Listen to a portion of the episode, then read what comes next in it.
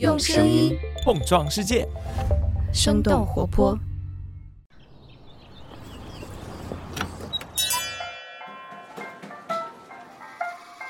您的生动早咖啡好了，请慢用。嗨，早上好呀！今天是二零二二年的一月十七号，星期一，这里是生动早咖啡，我是来自生动活泼的梦一，几条商业科技精解读，和你打开全新的一天。爱喝奶茶的各位，这几天可能也已经发现了一个让人有些意外的变化，那就是一直处于茶饮价格链顶端的喜茶，最近竟然低调的降价了。比如他们的芝芝芒芒由原来的三十二块降到了现在的二十九块，纯绿盐由原来的十三块降到了九块，纯多肉葡萄由二十九块降到了二十五块，芝士呢也降低了一元。可是就在不久之前，其他的一些茶饮品牌是刚刚完成了新一轮的涨价，比如说茶颜悦色，还有香飘飘等等。那为什么在一片涨价潮当中，喜茶现在会逆势降价呢？这背后的原因有哪些？我们在几条商业科技动态之后，和你一起来关注。我们首先来关注一下佳能停产的消息。一月十二号，佳能珠海有限公司发布公告表示，全球照相机市场急剧萎缩，加上疫情的影响，佳能珠海工厂经营面临困难，总部对集团整体经营架构进行调整，终止了工厂的生产。公司计划向员工提出协商一致解除劳动关系的方案，将会在当地管委会的支持下，努力协调员工的就业安置。根据财新报道，近些年智能手机的普及是导致珠海佳能业务下滑的主要原因。佳能珠海有限公司成立于一九九零年的一月十五号，主营卡片机、傻瓜相机等等一些小型数码相机组装。在智能手机普及之后，他们的业务受到了重创。为了维持运营，佳能总部还把部分三包和保内维修转让给了佳能珠海，但是也无力回天。再加上疫情的影响，停产也并不让人意外。由于智能手机的崛起，数码相机市场也被急速的压缩。根据日本相机印象机器工业会的统计，二零二零年全球数码相机出货量仅仅是八百八十八点六万台。而二零一零年全球数码相机的出货量是一点二亿台。当然，佳能也并不是唯一受到冲击的品牌。根据财新的报道，尼康在二零一七年就宣布关停位于江苏无锡的子公司尼康光学仪器。这家公司当时也是主要负责生产数码相机以及相关组件的。我们接下来看看 Meta 近期遭遇的反垄断诉讼的消息。根据路透社一月十四号的报道，Facebook 的母公司 Meta 被集体指控滥用它的市场主导地位，通过强加不公平的条款和条件，利用四千四百万用户的个人数据，从而赚取了绝大部分的广告收入。这场高达二十三亿英镑的集体诉讼将会由英国金融行为管理局监管机构的一位高级顾问来负责。他代表二零一五年到二零一九年期间使用 Facebook 的英国人提起了这场诉讼。此外，Meta 还遭到了美国联邦贸易委员会的反垄断调查。彭博社报道，美国联邦贸易委员会和多个州正在调查 Meta 公司旗下虚拟现实头戴技术设备商 Oculus。他们认为 Oculus 可能存在反竞争行为，特别是在 VR 虚拟现实设备的销售和定价策略等方面。比如说，Meta 的 Oculus Quest 2一体机的售价是二百九十九美元，它的价格是远低于其他 VR 公司的一些型号。目前，Oculus 主导着虚拟现实头戴设备市场。Counterpoint Research 的数据显示，二零二一年第一季度。这家公司的设备占全球 VR 设备出货量的百分之七十五，远高于去年同期的百分之三十四。另外，Meta 近些年还面临着被拆分的压力。根据 BBC 的报道，Meta 要求撤销美国联邦贸易委员会针对它的一宗反垄断诉讼案。这一请求在上周二遭到了华盛顿特区联邦法官的驳回。美国联邦贸易委员会曾经多次对 Facebook 提起诉讼，指控它收购 Instagram 和 WhatsApp 等竞争对手而获得的市场垄断地位。下面的时间再来关注一下全球移动设备的使用情况。全球应用商店 App 数据服务提供商 App Annie 在上周发布了2022年移动市场报告。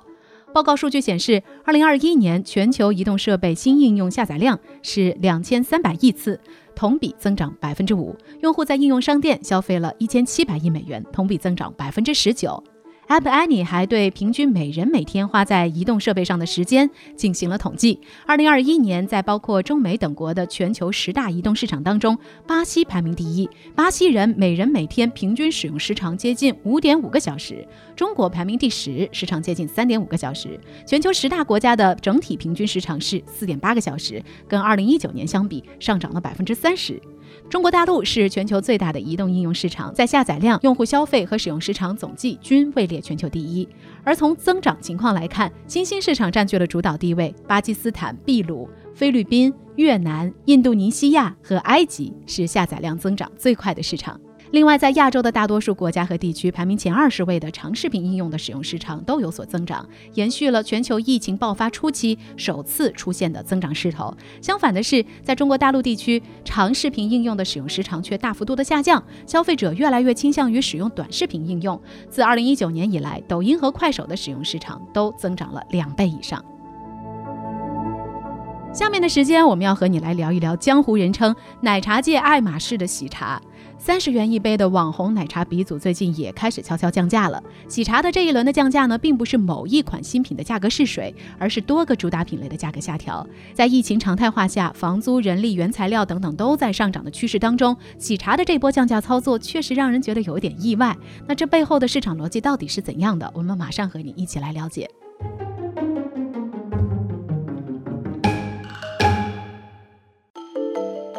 久之前，喜茶又上热搜了。那这一次呢，是因为降价。上周，许多喜茶用户打开小程序点单的时候，会惊喜地发现自己经常点的茶品降价了。降价的单品涵盖了果茶、乳茶、纯茶等多个品类，降幅呢在三到七元不等。其中，纯茶降幅的感受是最为明显的。纯绿岩茶后的价格从十三块降到了九块，芝芝绿岩从十九块降到了十四块，而九块的价格也是喜茶近些年来首款个位数的限制茶品。这也标志着喜茶门店的茶饮单品正式覆盖了从十元以内到三十五元以上的所有价格段。另外，根据了解，喜茶线下店的菜单结构也发生了变化，和以前按照品类划分不同，现在直接按照消费者需求分为要平价、要多肉、要简单等等，点单的效率也相应得到了提升。在刚刚过去的二零二一年，涨价成为了食品饮料行业的关键词。那这一年，调味品涨价了，饮料涨价了，零食涨价了，当然茶饮行业也在涨价。比如说，去年十二月份，瑞幸咖啡在没有对外宣布的情况下，悄悄上调了外卖咖啡价格两到三元。新年刚开始，也就是一月五号，茶颜悦色宣布部分的茶饮上调一到两元。另外，元旦之后，Teams 咖啡也将他们的产品价格上调了一到两元。还有曾经绕过地球好几圈的香飘飘也。也在最近发布了他们关于部分价格上涨的公告。那在一片涨价潮当中，喜茶却一反行业常态，下调了他们部分产品的价格。喜茶方面对这一轮的降价回应主要有两点：首先，喜茶表示自己不是高价茶饮，自己的价格长期在十九到二十九元之间；而在小程序中的平价标签也证实了喜茶正在努力撕掉舆论给予自己的高价标签。其次，喜茶将整个调价归因于其成本结构优化。喜茶方面表示，这一轮的降价得益于品牌势能、规模优势以及在供应链上不断积累和在上游的深耕。喜茶有能力在产品配方、用料和品质都不改变的前提下，对部分产品的售价进行调整。那么，在今年茶饮设备和原料持续上涨的背景之下，喜茶为什么会降价呢？原因之一，价格下探。覆盖更多的用户。近几年来，线下茶饮市场的竞争是越来越白热化了。根据财经网的报道，二零二一年国内新式茶饮行业一共完成了三十二笔融资，披露总金额超过了一百四十亿元，成为了近十年融资金额最高的年份。那么从地域上来看，新茶饮品牌在一二线城市的市场已经趋近饱和，部分城市和区域新茶饮门店已经处于过度竞争的状态。从产品到供应链，从门店到品类，新式茶饮品牌之间的内卷是从来没有停。止过，而且一片红海当中依然有新品牌前赴后继的涌入，比如说以芒果为核心的七分甜，以车厘子为核心的小满茶甜，以烧仙草为核心的舒逸烧仙草等等。喜茶奈雪们即便找来了油柑、黄皮这种小众的水果，也避免不了同质化的现象。茶饮赛道内卷的同时，市场收入的增速却正在阶段性的放缓。九千咨询中台数据显示，从二零二一年七月开始，喜茶在全国范围内的平效和店面的平均收入就处在不断的环比下滑当中。以去年十月份的数据为例，喜茶的店均收入环比七月份下滑了百分之十九，和去年同期相比则下滑了百分之三十五。另外，高端茶饮品牌对于消费者的吸引力不足，也体现在市场份额上。艾瑞咨询数据显示，二零二一年新式茶饮当中的高端品牌，也就是单价高于二十元的品牌的万家市场份额只有百分之十四点七，超过百分之八十五的市场份额都是被单价在二十元以下的中低端品牌把持着。比如说，COCO 都可、舒逸烧仙草和古茗这些品牌的市场占比大多在百分之七到百分之十之间，而走高端路线的喜茶。茶和奈雪的市场份额就比较低，分别只有百分之三点七和百分之二点七。在参保点发布的关于单杯奶茶价格可接受度调查当中，接受奶茶价格在十到二十元的消费者是最多的，占比达到了百分之七十四，而能接受奶茶价格在三十元以上的占比只有百分之二点五。所以说，如果喜茶希望在现有的市场占有率上有所突破，那么喜茶自然需要服务二十元以下的消费受众。中国食品产业分析师朱丹鹏在接受第一财经采访的时候表示，喜茶这一次的调价是想通过更亲民的价格来留住现有的消费者，在提升目前的单店营收表现同时，扩充更广泛的目标消费群体，来寻求更大的利润空间。原因之二，适配更大范围的店面选址。根据品玩的报道，为了撑起三十元一杯的奶茶，从喜茶店面选址就能看出，它的目标人群定位和星巴克、奈雪等等高端饮品是高度相似的。他们几乎百分之九十的门店都选址在购物中心之内，以覆盖核心商圈为主要目的。这也就意味着喜茶的开店成本比其他奶茶品牌更加高昂。根据九千咨询中台数据，喜茶直到去年三季度时，它的门店数量才达到了八百三十五家，门店的增长呢也主要集中在一二线城市。而相对来说，不拘泥于一线城市或核心商圈的中低端奶茶品牌，在门店成本上显然压力更小，能够凭借着大量开店来抢占市场。中端茶饮品牌舒逸烧仙草已经在全国的范围内开出了超过七千家的门店，客单价十五元的古茗也拥有五千五百家以上的门店。口 COCO 茶百道、一点点、沪上阿姨等等大量终端茶饮品牌的门店数量也超过了一千家。那么对于现在的喜茶来说，想要覆盖更广泛的人群，就需要覆盖更多的消费场景，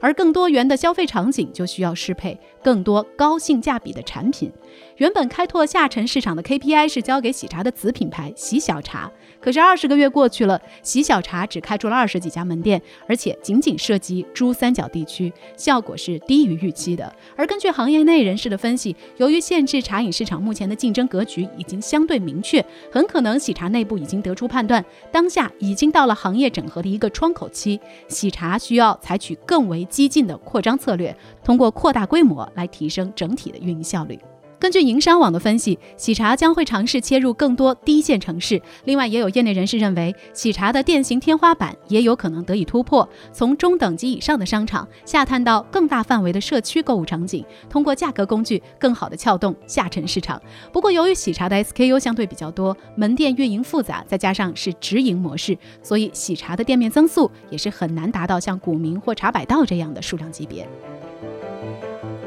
原因三。实现反向营销，一举多得。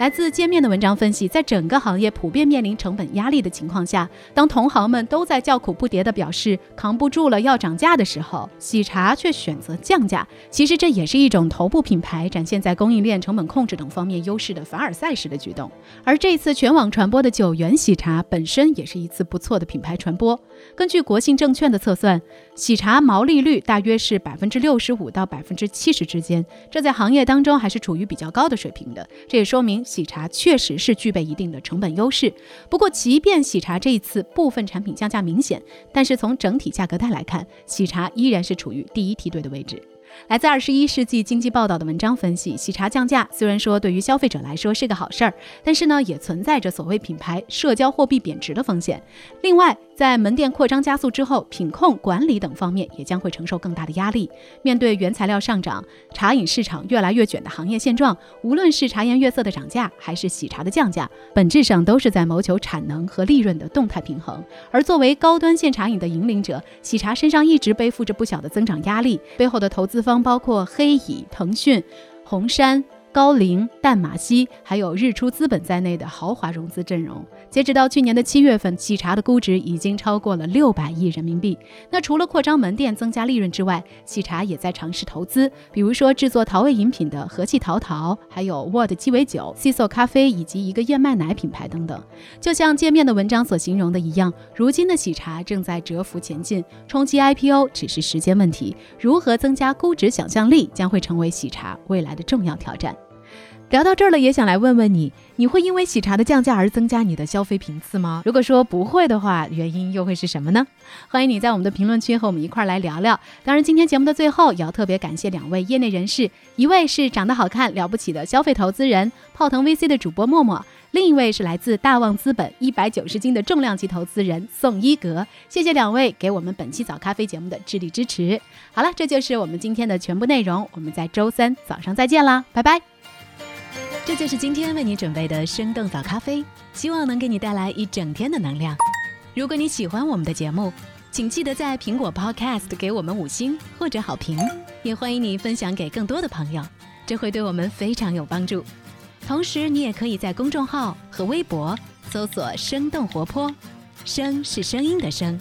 这样就可以了解更多与我们节目相关的信息啦。生动早咖啡，期待与你下次再见。